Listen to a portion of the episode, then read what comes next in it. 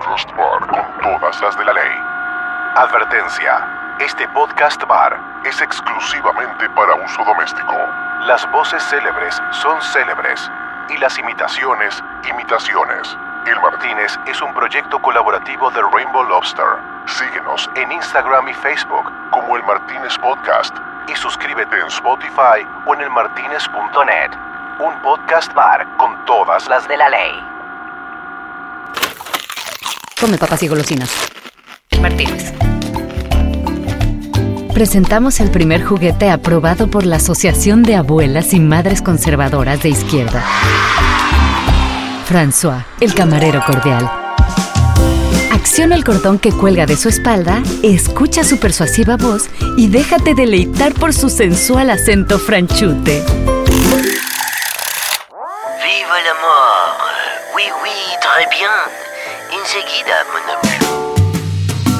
Fascinante con sus increíbles afirmaciones. A mí el dinero no me hace feliz. Me hace falta. Jalar el cordón de este portátil caballero es acceder al fascinante mundo de la palabra amorosa, el cortejo y el piropo educado para seducir a aquella mujer extrasensitiva. Quizás eh, no seas eh, Google, pero tienes todo lo que busco. ¿Algún mecánico que me ayude? Porque no puedo frenar las ganas de hacerte el amor. François el camarero cordial viene con bigotitos intercambiables. Podrás escoger entre el mostacho tradicional estilo mosquetero, el bigote estilo Dalí o un toque más sensual y atractivo con el bigote grueso de Magnum.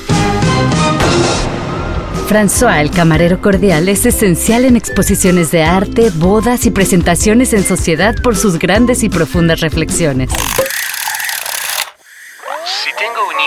Se hace cura, tengo que decirle hijo o padre. Busca ya tu camarero cordial François en una de nuestras 5.000 sucursales a nivel mundial. Y ojo, no te olvides de escribir tu nombre en la suela de su zapato para que nadie te lo quite.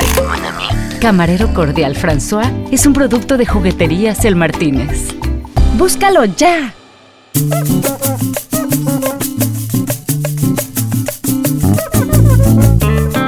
Se abría una noche, vale, de recuerdos lindos. Estábamos ahí esperando a que terminara de caer el sol y vi que venía por la calle este amigazo mirando, mirando cada una de las partes de la, de la acera, mirando el mar, recordándose de lo que habían sido unas noches increíbles en Cannes Lions 2022. ¿Y por qué fueron increíbles? Bueno, porque se llevó no una, no dos, sino muchísimas sorpresas con el gran trabajo que trajo este año. Pero de nuevo, no me voy a extender demasiado. Marley, háblanos de nuestro invitado de hoy. Él es vicepresidente creativo de DDB México, que fue rankeada como una de las 15 mejores agencias del mundo en Cannes Lions 2022 después de ganar dos grandes premios en Glass y Creative Data. Después de 27 leones en Cannes, es uno de los creativos colombianos más reconocidos a nivel internacional. ¿Qué tal? ¿Eh? La noche que se nos viene. Bueno, esa noche, mira, hablamos y como les decía, no solamente hablamos, super celebramos esa gran anécdota que surgió. Nada más se los pongo así. Había en esa anécdota un yate, la Costa Azul y también estaba Juan Carlos Ortiz. Y bueno, obviamente tuvo que ver con el momento en el que, después de haber celebrado un bronce, le dicen que gana un Gran Prix. Hablamos de las claves de la reinvención de DB México, que ha estado liderada por el gran Juan Izaza, y del caso de Data Tienda, que es ese caso enorme por el que se ganaron estos dos Grand Prix, donde un bot le dio una solución asertiva al problema que tienen más de 35 millones de mujeres, sin historia de crédito y obviamente sin posibilidad de acceso a un banco. Luego pasamos por TikTok Teachers, ¿sí? que logra que la comunidad de sordos aprenda señas gracias a TikTok y cerramos platicando del proceso creativo para llegar a esa idea ganadora, chicos, esas ideas, hermosas y la importancia que hay que un planner dentro del equipo te centre ese gol. Pero bueno, como les digo, prepárense para comenzar a recordarnos de nuevo y darnos ese rechupete de lo que fue Canes Lion 2022 y además ver lo que hay detrás de una idea que realmente reventó la liga. Tráiganse entonces las sillitas, metan los pies en la arena y saquen los hielos para recibirlo porque él es Mimo Ortiz.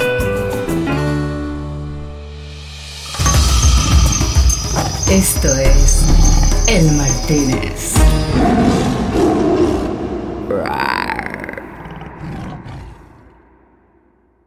¿Qué dice Mimo? Vale, por fin. Oye, ¿cómo nos contó, Genial, mi querido pana, genial, genial. Un placer al fin estar contigo acá compartiendo estos drinks virtuales. Genial.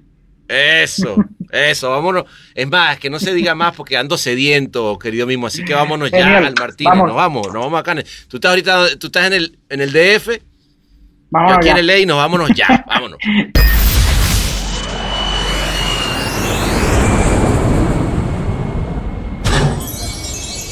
Bienvenidos a El Martínez. ¿Qué le servimos para empezar?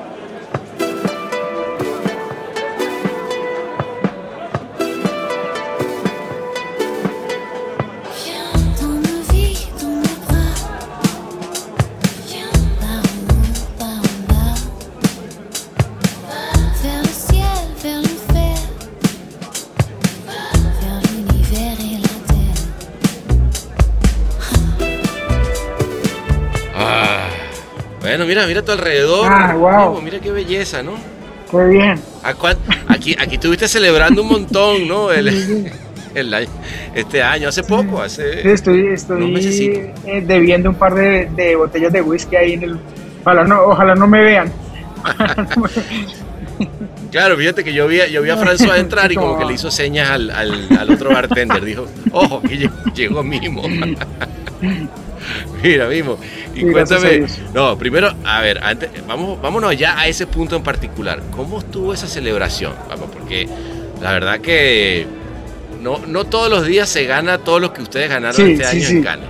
No, eh, fue, fue increíble para nosotros. De verdad que no, no, no lo esperábamos. Nosotros, como siempre, le estábamos apostando a hacer muy buen trabajo, a llevar un trabajo digno de Canes bonito, bien hecho, a conciencia, en equipo, como con todos los ingredientes que tiene que tener, pero ya uno apostarle a un Grand Prix es, o, tiene un monstruo como, o, hace parte de un monstruo como África en Brasil, eh, o no es consciente de lo difícil que es ganarse un Grand Prix de toda la suerte que implica. Ah, no, no. Y yo por eso, mira, aquí está, todo el mundo. Yo voy a pedir un aplauso, ¿vale? Un aplauso para, para el buen mismo y todo el equipo de DDB México. Coño, vale, qué, qué orgullo cómo vinieron a ponernos del nombre del país en alto, chicos. gracias a Dios. qué bueno, qué bueno. Oye, y, y, pero no, hablando en serio, cuéntame, cuéntame una, dime una sola anécdota de la celebración. O sea, porque te fuiste con ese Gran Prix en la mano, este, te viniste aquí, ¿no? Este, estaba todo el mundo como loco en la crasset. Sí, no, sí, claro, sí la tengo, la tengo. Eh, eh, fue, o sea, el, nosotros ganamos con una, también ganamos un, un bronce con una campaña para TikTok que se llama TikTok Teachers. Sí. Y, TikTok Teacher, claro. Y, uno allá en Cannes, obviamente, eh, piensa es en, en bajar bandera, piensa en en, que algo de lo que uno escribe eh, se ponga al menos un metal, eh, porque ya regresa uno a la oficina con otro mood, la gente agarra confianza, más acá de, que hacía muchísimos años no se ganaba nada. Entonces, ese era como, eso era como el mayor anhelo y, era la mayor presión, al menos uno. Eso era eh, la meta, lo digo la verdad. Eso, un metal. Eso, un metal. Eh, yo supe de eso, aunque no se había entregado. Eh, lo supe por un muy buen amigo mío que estaba ahí en el curado, que, que habíamos ganado bronce. Entonces, en realidad la celebración mm, mm, más, más grande, más importante, fue, por el bronce. Cuando llegaron los cuando llegaron los Grand Prix ya no, no teníamos no, no ya no había no, ya, no, había resto ya no había resto. celebrar nada entonces el, eh, con el bronce eh, todos felices todos contentos eh, con la tarea cumplida y además muy temprano en la semana porque pues martes hasta ahora y todavía quedaban muchas balas entonces la felicidad era total entonces entonces entonces nos vemos con un amigo con otro con otro que por suerte también habían ganado una cosa y otra. Eh, y, casualmente como nos reunimos como, como tres o cinco personas de diferentes agencias de diferentes países que teníamos, tuvimos la fortuna de ganar ese día y coincidimos entonces la celebración. Hijo. El, el más conocido como el chilangazo. Pues. Eh, y la celebración duró como hasta las 5 de la mañana más o menos aquí en, aquí en el Martín. aquí mismo, aquí, aquí, mismo, mira, ahí, ahí al ladito. A las, como a las 5 de la mañana y resulta que una, una productora eh, que es la doble, que trabajó con nosotros en el caso de Data Tienda, que son muy buenos aliados nuestros, nos había invitado a un, a un paseo en, en bote, en yate, en un yate. Entonces ahí había había, estaba Fernando Velot, estaba, eh, bueno, o sea, habían muchos creativos reconocidos eh, que se me escapan ahora, pero, pero el barco estaba lleno de, de, creativos, de gente, de gente de, Gente famosa, vale. De gente famosa y yo, no sé por qué me invitaron ahí. Eh, un par ahí habíamos como infiltrados. Estábamos ahí y, y arrancó el paseo en bote y yo obviamente estaba eh, deshidratado. Perdón, pero esto es, Eso es, a las 7 de la mañana. o sea, eh, O sea, tú 5 de la mañana paraste de la celebración, bueno, o no paraste más bien, de ahí, de ahí dijiste, coño, si es cierto que tenemos que ir al bote, y te lanzaste al bote a las 7 de la mañana como un varón, parado en ese parado bote, ahí en ese bote, careteándola además. y eh, obviamente totalmente deshidratado. Eh, y de ahí para allá, de, del hotel hacia donde quedaba el ya me fui caminando y de ahí me tomé como un litro de agua en lo que iba caminando. Y lo, lo, sí, sí. Eh, ah, no, hasta ahí buena movida. Pero, pero resulta que Cuando, cuando uno va a subir a un, a un yate, digamos, a esos yates que, que iba a muy buena velocidad, eh, ya en alta mar, lo peor que puede hacer uno es tomar mucha agua eh, por el movimiento del agua, del agua termina uno mareándose mucho. Ese tip, no sé, no sé qué tan científico sea eso, pero eh, me contaban que esa era la razón. Entonces yo subí al, al, al, yate, me mareé terrible, fue el peor mareo de la vida. Yo creí que me iba a morir. Dije, eh, pensé yo en esas historias que se cuenta de gente que la, que la caga acá en Canes, que, que hace, que hace cagadas ahí en Canes. Dije, van a terminar contando esto mío, de que me tocó bajarme en un yate y llevarme una espiral de decía, me voy a morir.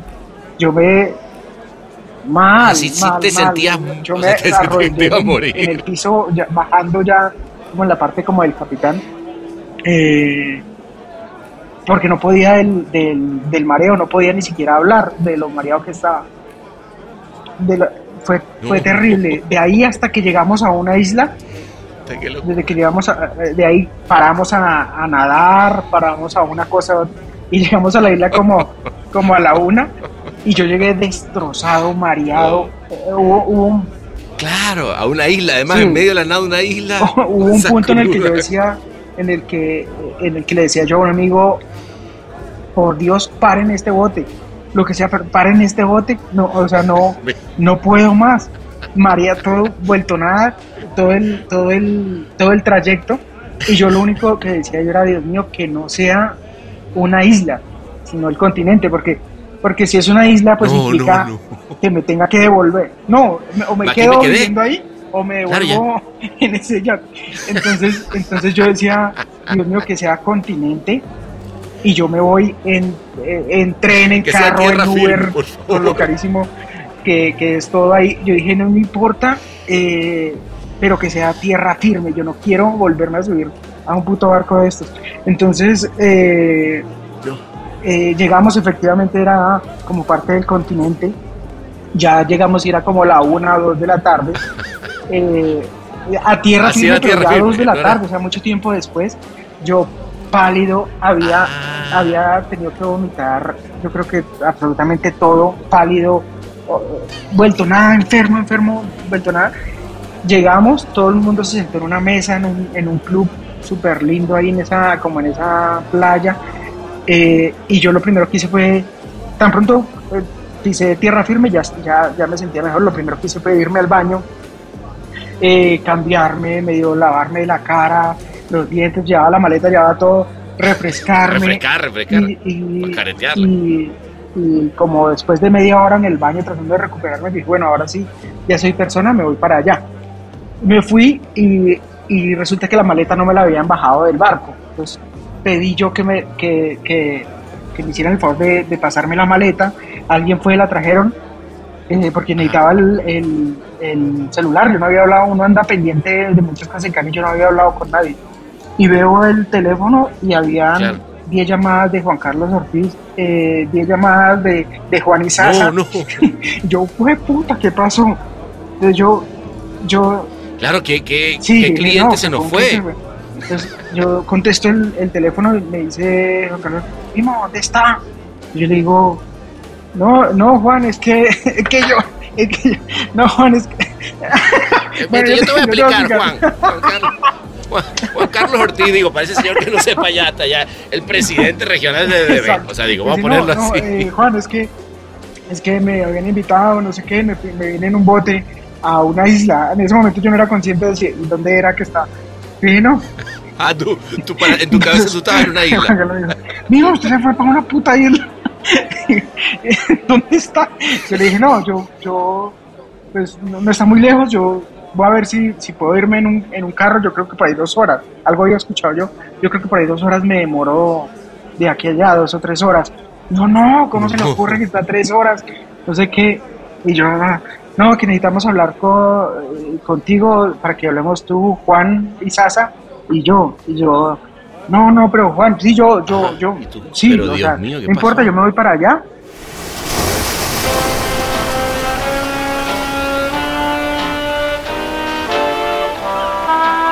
El Martínez. Un podcast de edición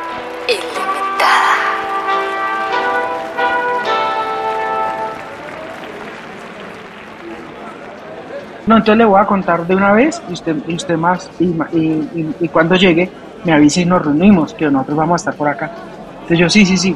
Me dijo, eh, porque él me había dicho que había un, que había un rumor de un, de un, de un bronce, que tal vez Atatienda ganaba un bronce.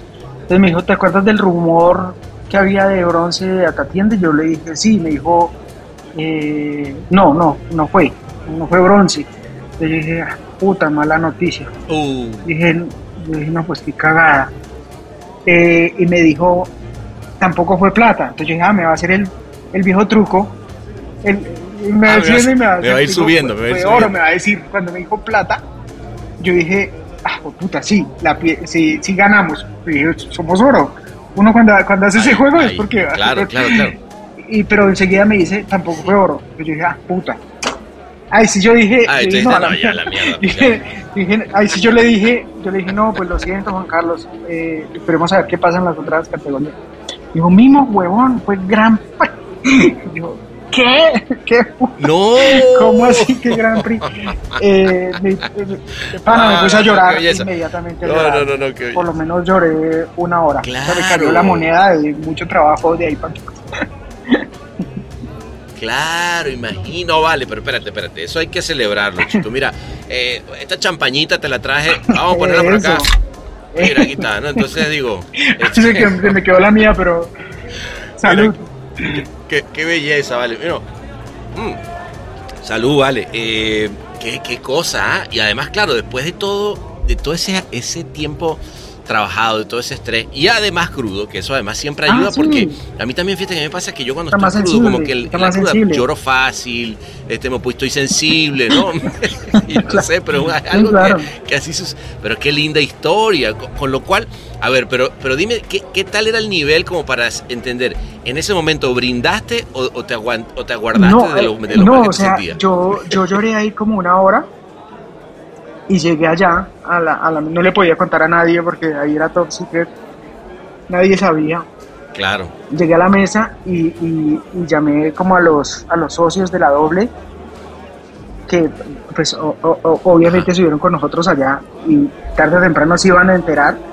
Entonces yo dije, no, yo de una vez le cuento a estos locos, eh, obvio estos locos no podían de la felicidad eh, y me pidieron una, esta vez una lancha, pero una lancha rápida. Y, y esa sí no lo sentí, o sea, llegué en, 20 minutos a, no, por ahí media hora acá, rapidísimo, no lo sentí nada. Y además con esa emoción. Wow, pero además que, qué tino.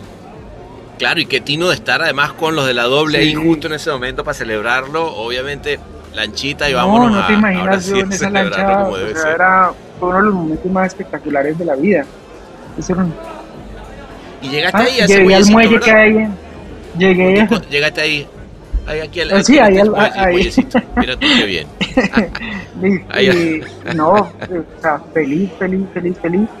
Eh, el recibir ese, ese, ese Gran Prix, o sea, de Glass, eh, es brutal porque pues es una categoría divina. O sea, la, Glass, Glass es una categoría que además muy, muy, competida. muy, o sea, porque además con, con, la cantidad de trabajo que se hace mm. durante el año para diversidad, inclusión, pues, etcétera. Eh, Exacto, entonces, entonces eh, ganar ahí, eh, pues brutal la celebración, subir ahí a recibir un Gran Prix impresionante, pero más impre y no contento con eso, cayó el segundo. El, el segundo día.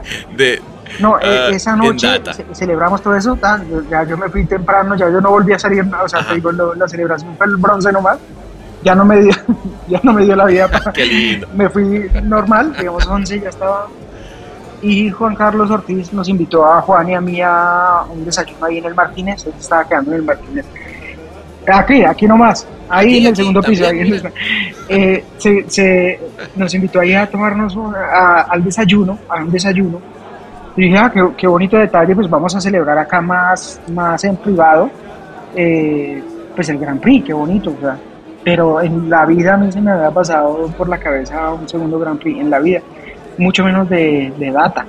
O sea, era una categoría que yo, decía sacar algo ahí divino, pero... Y, y reunidos ahí hablando muy con la sangre muy fría Juan Carlos Ortiz porque no, no nos revelaba nada ni con la cara ni con, ni, con nada, o sea, cero. Y nosotros tampoco, tampoco teníamos, pues, o sea, no pensábamos nada. Entonces él me dijo, nos dijo, bueno, necesito que se levanten de sus sillas. paramos ahí los tres. Por ahí tengo el video que, que tomaron. Eh, nos ¿Ah, paramos los tres ahí y volvió a empezar. Voy a decir, eh, data tienda. Ah, no ganó entonces nos, cagamos de la risa. No, no, no. no pues díganos qué, qué, fue, qué fue. Eh, Grand Prix, Grand Prix, no. Saltando, celebrando, felices. Pero, son de esas cosas, mismo tú, tú creo que lo diste en el clavo al principio, ¿no? Que no vas a, a Cannes pensando, bueno, ¿sabes qué? Este año seguro nos vamos a meter un Grand Prix. ¿No? Eh, digo, no sé, a lo mejor, a lo mejor seas David Droga o qué sé yo, ¿me entiendes? Como que no, no es algo que, tengas en tu cabeza que diga, bueno, a ver, este año no me conformo con el oro si no me conformas con un Grand Prix. Probablemente ahora te pase diferente. Probablemente ahora te pase diferente. Después de haberte ganado dos y que de ahí en adelante tú digas que, los oro y los plata ya no saben igual. No, no, no. No, para nada. Yo, yo eh, de hecho, el, o sea, la meta siempre, siempre es eh, figurar de alguna forma en, en no importa si, no importa qué color de, metal, no importa si es Chorlis, pero participar, estar en la competencia eh, es bueno. Obviamente uno nunca baja la guardia ni nunca le apuesta a un Chorlis, pero tampoco nunca le apuesta a un, a, un Grand Prix. para mí siempre, ah, sí, Mira, pero, pero sí, pero, pero es que ¿cómo, cómo le va a apostar un Gran Prix? Sería Tiene que ser David Droga para que te eh, diga, como tú eh, dices, o... o, Como te digo, vamos, ¿sabes qué? No, no sé, Marcelo Serpa en su época diciendo, bueno, a ver, ¿cuántos Gran Prix nos vamos a meter hoy en, en, claro, en Almaf? Eh, pero, además, como que creo que das en el clavo y ahí, y ahí yo te quería preguntar, mismo querido, la verdad que eh, son, son ya eh, unos cuantos años que tienes en México. cuatro años. Este, y, y, cuatro años en México, digo, yo como, como también un extranjero que, que llegó a México y me considero ya mexicano hasta el tueta, ¿no? Eh, es lindo, ¿sabes? Como que, que venir y, y aportar y, y, como bien dices, a una agencia que, que, se reinventó, ¿no? O sea, ustedes, digo, y te lo, y te lo digo habiendo sido parte de DB México en su momento cuando pasó de ser Gilberto ah, a DB México. Eh, claro, claro, nosotros, nosotros eh, digamos, yo estuve con, con Raúl Cardós en, en, DDB, en el, yo llegué en el ah, año 2000. Este, y, fue una linda agencia, Esa época fue tremenda, ahí. Muy buena. Eh, pero Sí, sí, digamos, del, del 2000, yo me fui en el 2007. Eh, hicimos cosas muy lindas, fue una época muy linda con Josu, con Raúl, un montón de gente, de grandes amigos que hoy además están todos con agencia y tal. Pero lo que te iba a decir es que eh, ver DDB, ¿sabes? Arriba, eh, echando para adelante con ese nivel de premio y el trabajo que además han hecho con, con Juan Sasa, que además es un gran, gran amigo, lo quiero mucho también. Estuvo acá el año pasado también celebrando cuando estuvo de, jurado. Pero creo que le dieron la vuelta a una agencia, ¿no? Sí, ahí el, la, la, clave es Juan Sasa definitivamente, Juan Carlos Ortiz, como que eh, eh, ellos tuvieron como esa visión de una DDB como renovada, como que volviera a esas épocas doradas justo donde tú estuviste, Raúl Cardoso, todos estos locos super pilos, eh, y tuvieron la visión de, recuperarla y, llamaron un combo como que lo respaldara en eso. y dentro de ese combo caí yo y, obviamente con, con, la, con la meta bonita de, levantar algo que pues que no está tan bien, tampoco no es que estuviera en el piso, pero pero como de subirle el nivel a, una agencia, tener esa oportunidad, muy lindo. Entonces, eh, agarramos eso. Total, y además con, con, dos casos de, de, diversidad mismo, perdón que te interrumpa, pero, pero muy lindos, ¿no? Porque, y, y háblame un poquitito, porque aquí fíjate que tengo a gente que me está preguntando que cómo es, pero ¿cómo era? ¿Cómo era? o sea, yo, yo nada más digo una cosa, que, que en el caso de, de, Data Tienda, eh, a mí me, impactó ese, ese dato mismo de, que el 83% de las mujeres no tienen historial crediticio en nuestro país. Me, pareció brutal, 35 millones de mujeres. E, es impresionante. Impresionante, porque la verdad es que sí es cierto que, no, tiene que ver con solamente estar o no bancarizado, sino también con ser mujer, ¿no? De acuerdo. De hecho, de, ahí de esa cifra eh, nació la idea prácticamente, porque nosotros de una reunión con We Capital y con, y con ProMujer vimos todas estas cifras eh, brutales, no solo de México, sino de Latinoamérica, y salimos rayados con eso. Eh, me acuerdo mucho que Juan salió casi con el brief en la cabeza porque decía, ¿cómo hacemos para, para que estas mujeres tengan historia de crédito? Esa era como la pregunta. Eh, todo el tiempo como en, como en el como en el peloteo. Pero perdón, ahí no entiendo una cosa, Mimo perdón que te, que te interrumpa, pero ahí tienes a We Capital y ProMujer. O sea, así, nace, el, brief, Luego se queda solo We Capital. Ok, ok. Pero, pero digamos que ya tenía un tema de, inclusión. Claro, de, gente que sabe, sí, sí, sí, Vamos, ¿no? Sí, de hecho, o sea, nosotros nos montamos ahí eh, y en el proceso aprendimos mil cosas de, de todo el tema. Nosotros, por ejemplo, algo que nos sorprendía mucho es que eh, los bancos eh, le prestan más a los hombres que a las mujeres para pequeños negocios porque el hombre, según ese estudio, ¿no? Eh, según lo que nos decían ellos, eh, agarra toda la plata y toda la plata la mete a su negocio. Entonces el negocio le queda mejor montado y le funciona. Y, y la, y la mujer, ella intenta afectar positivamente a todo su círculo ella dice, sí voy a montar el negocio, pero espere saco esto para una moto para que mi hijo trabaje en Rappi, espere saco esto y monto un changarro para mi hija, y espere compro esta máquina de coser para mi mamá para que se hagan unas costuras. Y esto sí lo invierto acá. Cuando montan el negocio, eh, ya no tienen, ya no, tienen la misma plata y el negocio por lo regular no arranca bien. Y, o sea, cosas de ese, cosas de ese, de ese tipo son brutales porque eh, finalmente son muy, muy, muy injustas porque eh, quien está afectando positivamente la comunidad con ese crédito en realidad es ella. Eh, entonces, claro. unas cosas brutales nos contaban. Esto es El Martínez.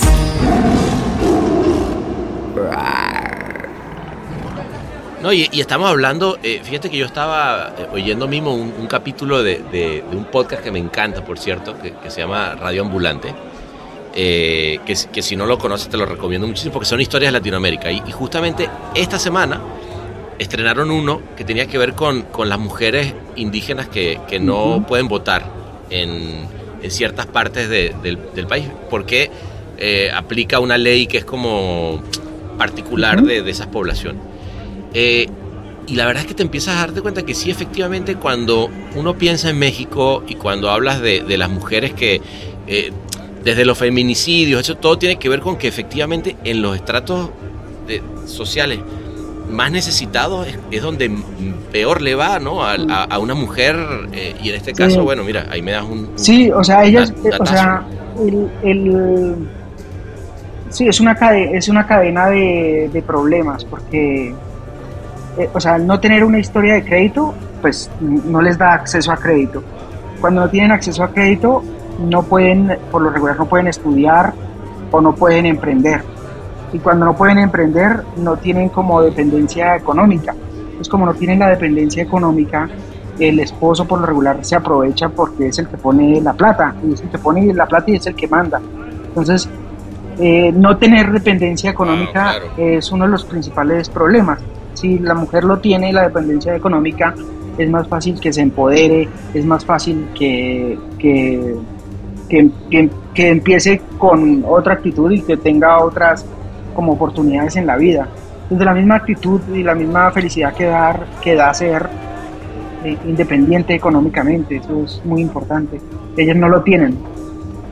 Oye, y y cuéntame que esa solución, que, a ver, eso, eso que me estás diciendo me parece brutal. O sea, que, que la mujer, eh, al final del día lo que le dieron fue una herramienta, ¿no? Este, y además que por lo que vi funcionaba mucho con WhatsApp, ¿no? O sea, como que ellas ingresaban sus datos, es como una app creada para WhatsApp. O sea, ellas lo que hacen, los, los bancos, los bancos tienen un sistema de referidos. O sea, cuando, por ejemplo, cuando yo como asesor financiero, por ejemplo, sentado en un banco atiende a una mujer, yo le digo a ella, eh, deme tres referencias, me da tres referencias el teléfono, yo les marco y averiguo por ella, si la conocen, si vive ahí.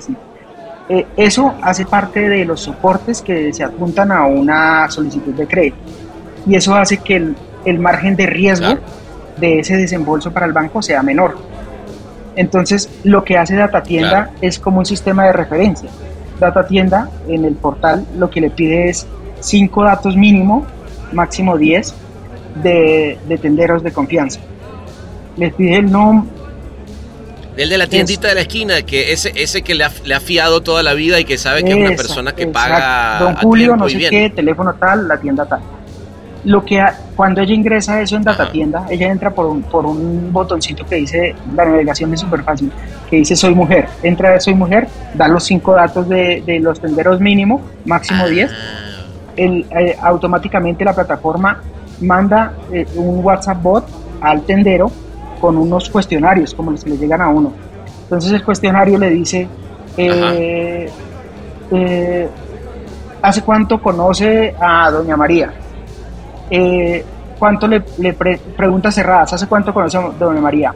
Uno a, de 0 hasta un año, de 1 a 2 años, hasta 5 años. ¿Cuánto le presta? De, de mil a dos mil a. ¿Cuándo se atrasa? ¿En cuánto se atrasa?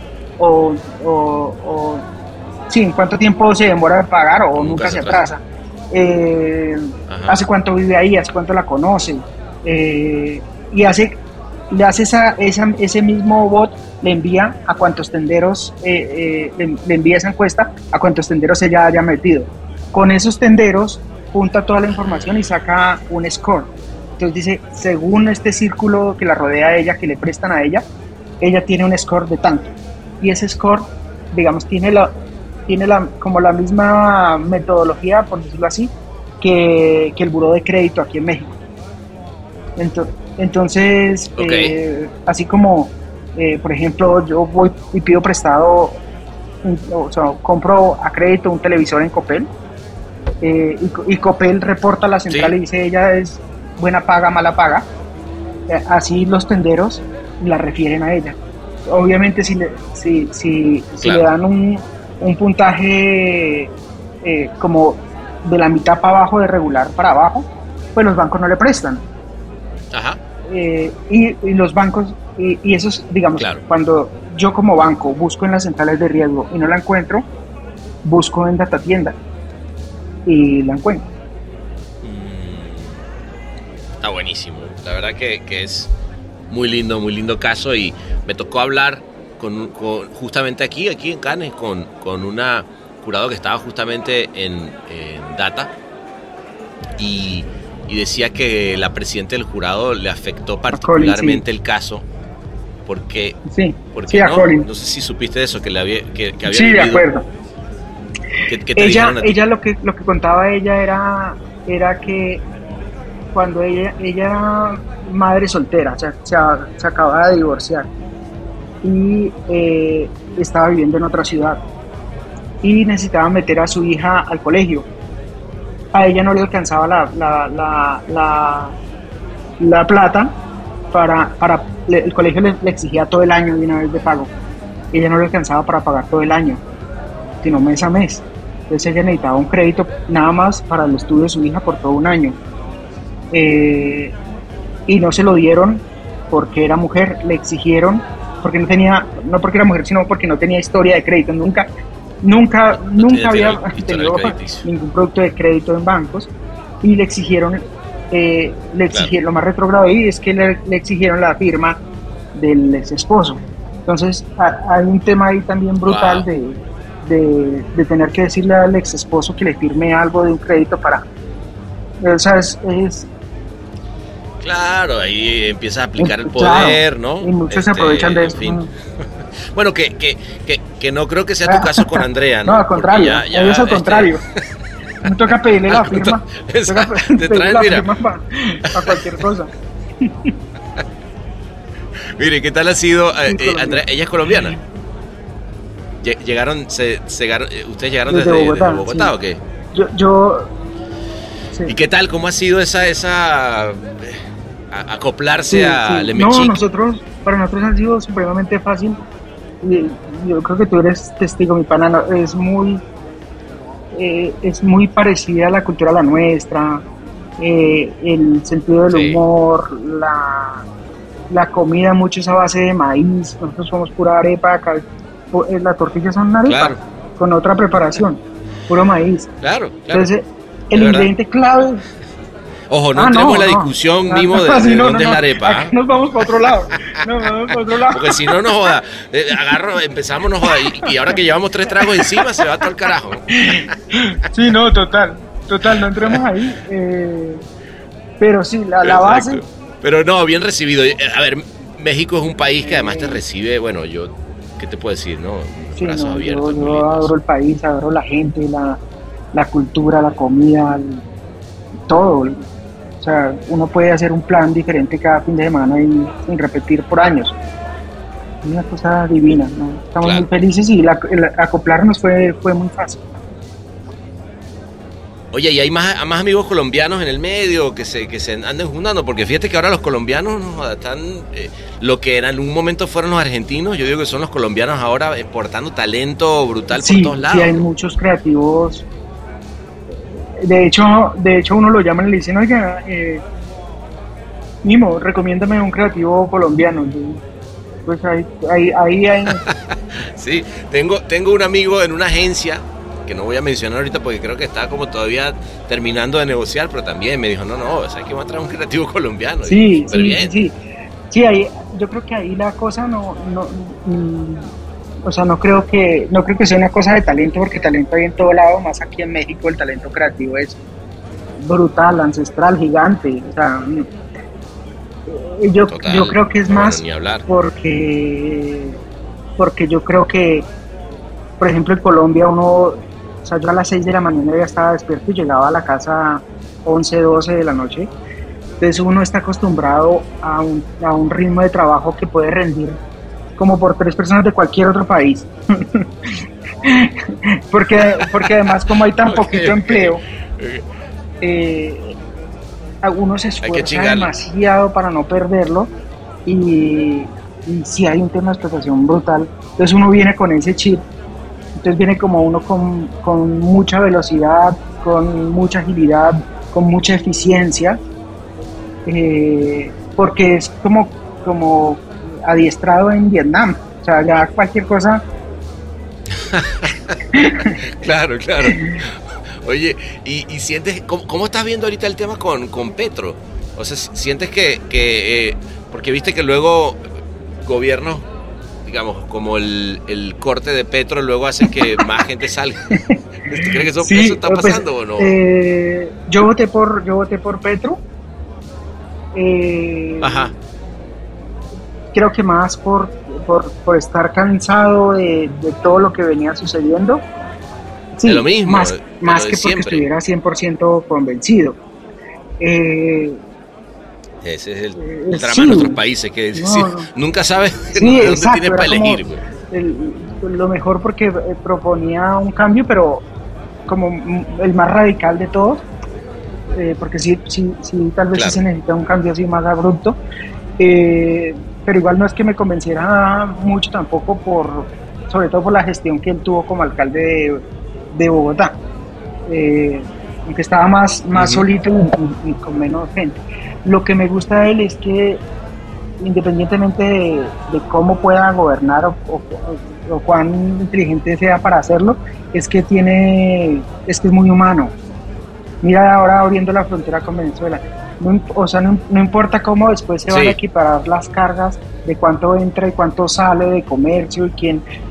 Eh, eso se va a ir arreglando, pero lo primero, lo humano, no, a mí eso, a mí eso me dio un gusto, la verdad. Este, porque además, si, si hay algún país que, digamos, que además teniendo la frontera tan cerca, que yo se lo agradezco tanto, que, que, es Colombia, ¿no? Como ha acogido a tantos venezolanos saliendo y, que no ha sido fácil, obviamente, para ninguno, ¿no?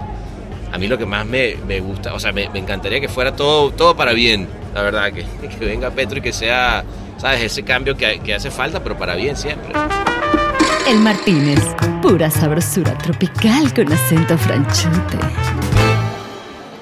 De acuerdo, ahí está ya haciendo como los primeros borradores de, un acuerdo de paz con el ELN. Eh, o sea, un gobierno que piensa en paz, que piensa como en, la hermandad, en, en, cuidar la selva. Eso es una persona que piensa como pensamos la mayoría de, de la gente de cierta edad para atrás, que está bueno, que, está, que está, que está bueno y que debe ser así. O sea, que lo haga bien o no, no se sabe, pero el pensamiento de donde parte es muy lindo. O sea, el man sí tiene, tiene muy buenos valores y tiene las metas muy claras. Total, total. Oye, ¿y te, piensas quedar en México mucho tiempo sí, Yo estoy feliz, Yo estoy feliz acá en México. Yo, yo yo soy feliz trabajando acá. Mientras tenga trabajo, sí, claro. Y, mientras, haya hip hop, ¿no? Exacto. Eh, eh, eres súper clavado en hip hop. hip hop. Casualmente, eh, casualmente el hip hop en español, el, mejor país indiscutiblemente es México. no solo el freestyle, que a ver, tírame un dato ahí, porque a mí me gusta siempre conocer cosas nuevas. Que, estás oyendo que tú digas, mira, sí, está no, o sea, eh, digamos que el rap siempre ha sido muy, muy gringo, obviamente. Hay muy buenos raperos franceses también, pero siempre ha sido muy gringo. Eh, no, pues, raperos hay en todos lados, pero, pero la, mayoría es allá.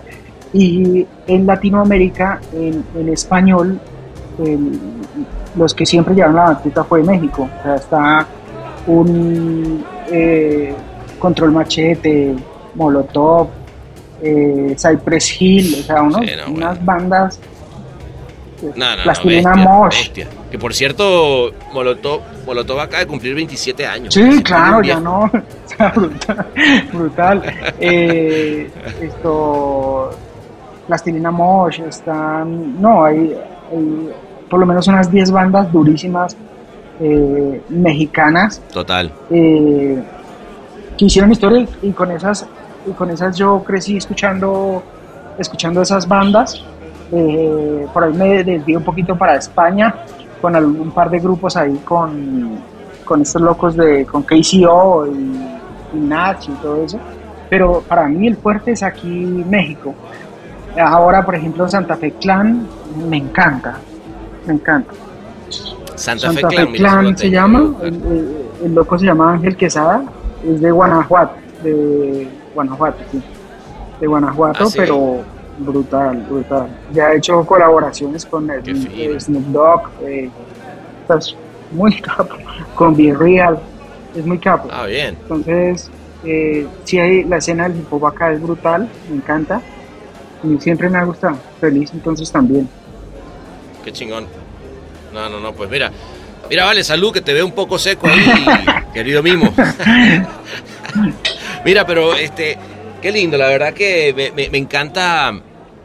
Eh, nada, yo, yo siento que México, fíjate que además últimamente eh, que me ha tocado ir, lo veo cada vez más, o sea, si, si, lo vi crecer y ser cosmopolita, hay gente de todas partes del mundo llegando, ahorita mucha gente de Estados Unidos, este, con todo este tema de la pandemia, cómo se ha... Eh, o sea, realmente es como un lugar donde... El otro día yo fui a, cuando estuve en South by Southwest, les decían a todos los asistentes, le dicen, miren, eh, ¿quieren saber cuál es el nuevo Austin? Mm. Es México Def. Y eso hace que un montón de gente de, muchas industrias, de, eh, sobre todo de creadores, estén dando la vuelta y estén viendo en México un lugar en el que está ocurriendo todo. Así que me encanta oír gente como tú, no joda, metiéndole el pecho y... sí, de acuerdo, no, no, yo encantado, es brutal. de hecho escuché que mucha gente, eh, muchos gringos están viniendo a vivir acá a, México eh, y a trabajar desde México en sus compañías. Eh, entonces eso está bueno también, o sea, brutal. O sea, no solo el turismo, sino, por ejemplo, uno va a Roma y es totalmente multicultural, o sea, uno ve gente, es como casi New York, que ve uno gente de todo lado, es brutal, es brutal. Claro. Mm. Es brutal, es brutal. realmente, y, cada día más es, impresionante. A mí me parece increíble porque además te habla de que va a ser un país que va a seguir creciendo, recibiendo gente, siendo cada vez más, multicultural. Es, muy lindo. Mira, pero antes que nos vayamos, porque ahorita yo creo que nos deberíamos ir a terminar, ¿vale? Esta segunda botella que ya abrimos aquí al, a la parte de atrás, este que me dijo ya Ortiz, nada más no te quedes sin voz porque te oyó en un... ah, por eso fue, por la del martes que te conté. Este, ah, ah, esa fue la del martes. Yo, yo dije, coño, te quedó afónico, vale. Este, no, que la otra que, que, fue muy linda, la de, la de TikTok Teachers, ¿no? Eh, porque, de nuevo, sigue hablando de, de, la inclusión, ¿no? Para la Federación Mexicana de Sordos, de, cómo hacer que la gente aprenda señas vía TikTok. de acuerdo, de acuerdo, sí, eh, ahí digamos el, el, el problema más importante que encontramos ahí es que en México solo hay 10 profesores certificados de lengua de señas. Entonces, entonces, sí, ah, claro. Y digamos que hablando de inclusión, lo más importante es que nosotros, lo, digamos los que no tenemos los problemas de, audición, podamos eh, entender la lengua de señas para poderlos incluir. Esa es, eh, digamos, esa es la única forma, porque ellos se lo saben y su, y su pequeño grupo en el que tienen que convivir lo sabe, sabe el lenguaje de señas. El problema es cuando ellos salen eh, al mundo salen solos y nadie entiende lengua, la lengua de señas. Eso es algo que todos deberíamos eh, saber. Entonces, digamos que la forma de hacer eso masivo, de atomizarlo, es a través de una red tan popular como, como TikTok. Sí, que además los pasos físicos, ¿no? Y, e imitar es como tan, tan de la red. Tan de la red, ¿no? el otro día, hoy, hoy, hoy que, que, además que fíjate que fue lo, loco, que el gran éxito de, de, TikTok justamente fue el que alguien iniciara el punto de vista o quisiera una idea y que tú tuvieras que seguirla. Eso me pareció brutal, que es que ese es la gran, el gran éxito de TikTok. Eh, una red que te dice Facebook, ponte en live a hacer algo y no, y, no sabes qué hacer. Pero en el hecho de, que TikTok te dé la posibilidad de que alguien ya empezó un tren y tú te montes en el tren, y creo en este caso que el tren sea, mientras tú lo vas eh, haciendo, te vas aprendiendo la señal. Sí, de acuerdo, de acuerdo. Sí, sí, ese, esa es la gran ventaja de, TikTok, como esa, esa viralidad, si, se puede usar el término todavía, pero sí, sí lo logra. Sí lo logra. claro, ya Total, total. No, no. Pero fíjate que otra cosa que me llama la atención de, esos dos casos de los que hablamos es que cuando me contaste la idea, partiste de un problema con una cifra. Sí, sí, ¿No? O sea, y creo que ahí Juan, y Sasa. Sí, claro. ¿Cómo partir? ¿No? O sea, porque un buen estratega que te pone el trampolín, eh, o sea, de la escala del 1 al 10 y empiezas en el 5. Sí, no, de acuerdo. No, total, Total, totalmente de acuerdo. Acá, digamos que el, eh, hacemos un peloteo muy eh, como descontracturado. O sea, nosotros podemos, podemos pelotear eh, con cuentas, con planeación, obviamente, entre creativos, entre creativos y presidencias. O sea, la idea con cliente, nos gusta pelotear mucho con cliente. La idea buena, pienso yo, puede venir de cualquier frente, no importa, de cualquiera que tenga eh, ganas de, aportar. O sea, entonces sí somos muy abiertos como a esos, como a esos peloteos y esas ideas. Y eh, obviamente Juan, todos sabemos que es un referente eh, de planeación brutal. Lo mismo Checo, que es el VP de Planning. Es como que siempre, yo les digo pase goles. O sea, siempre llegan a, o sea, que solo, solo tengo que poner el, el, piecito ahí y entra. O sea, ya, ya pienso, yo le decía, hablando con ellos, le decía que era un, buen planner es un buen creativo, necesariamente, y un buen creativo es un buen plan. lo, uno no se, o sea, si ellos no tienen la, esa visión y ese pensamiento creativo, no, no, no les llegan a planeación para comunicación al menos, no. Y, y al revés, si uno, si uno no, no, tiene como ese pensamiento de estratega, difícilmente puede llegar a ser un, un buen creativo. Entonces, eh, si existe esa combinación como en la agencia, si existe ese, como, eh, esa libertad para las ideas, eh, para que las ideas vengan de todo lado. Eh, con estos locos es muy fácil, con estos locos es muy fácil porque se la dejan a uno puesta para, para, para, nada más. El, el, el buen centro, ¿no? El buen centro, coño, qué bueno, qué bueno. Oye, pues, mandar un abrazo que también le yo creo que nos van a estar esperando aquí en la parte de atrás, ¿vale? Mira, por cierto, tírame un buen dato porque me estoy yendo a Cartagena. Voy a hacer un Martínez en vivo allá en Cartagena en un, en un congreso de se llama Más, Cartagena. Este, a ver, siempre, siempre he querido conocer Cartagena, pero tírame un buen dato para mí y para todos los amigos que están acá oyendo. ¿vale? Eh, no, Cartagena es muy lindo, tiene, tiene, tiene zonas muy, muy bellas. Eh, la ciudad murallada obviamente hay que recorrerla, eh, sí o sí. Eh, al lado de la ciudad murallada hay un barrio que se llama Getsemaní, es divino. Las casas súper coloridas, llenas de cafés, de puestos como de artesanías, de, de, bares pequeñitos. No, es súper lindo. Toda esa parte histórica. ahí, ahí, sí, ahí sí ya me agarraste. Ahí sí ya me agarraste con Bien, hermano, de verdad que qué placer sote, vale, vamos a salud, por ese, de nuevo, de verdad que, que increíble este, lo que lo que han hecho y me encanta poder haber podido celebrar, vale, contigo en, vista de que no nos vimos porque claro, estabas montado en un bote, ¿cómo nos íbamos a ver? Sí, no, total, total. No, eh, no, pero un, placer, hermano, un placer, pues. pana, qué, qué, lindo espacio para la comunidad y para pues, todos. Aquí, aquí, aquí estamos, papá, para el espacio, ya sabes, y siempre además con un traguito. Sí, no, genial. No viene mal. eh, Abrazo, compañero.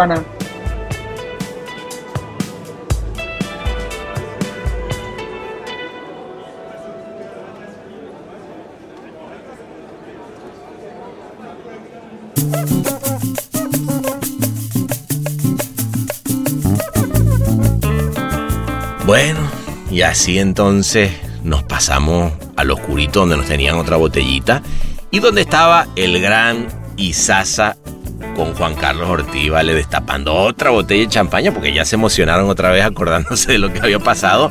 Empezó a llegar gente de la agencia y de pronto cuando volteé a ver, parecía que había sido otra vez verano. Y es que eso es lo que pasa aquí en el Martínez, ¿vale? Que esto es verano eterno. Cada vez que llegamos acá, parece que la vaina empieza de nuevo. Es como el día de la marmota, pero en podcast.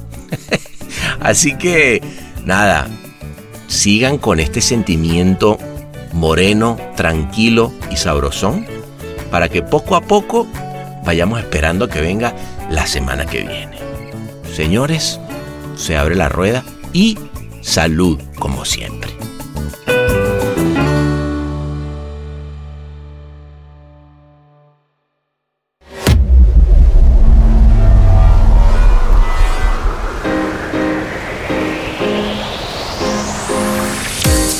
Este episodio fue mezclado y musicalizado por el gran Ahmed Cosío en Ciudad de México. Locución de la voz Marley Figueroa desde Ley. Escrito por Sebastián Arrechedera. Dirección de arte y redacción Ángela Forti. Una producción colaborativa de Rainbow Lobster. El Martínez, un podcast bar improvisadamente meticuloso.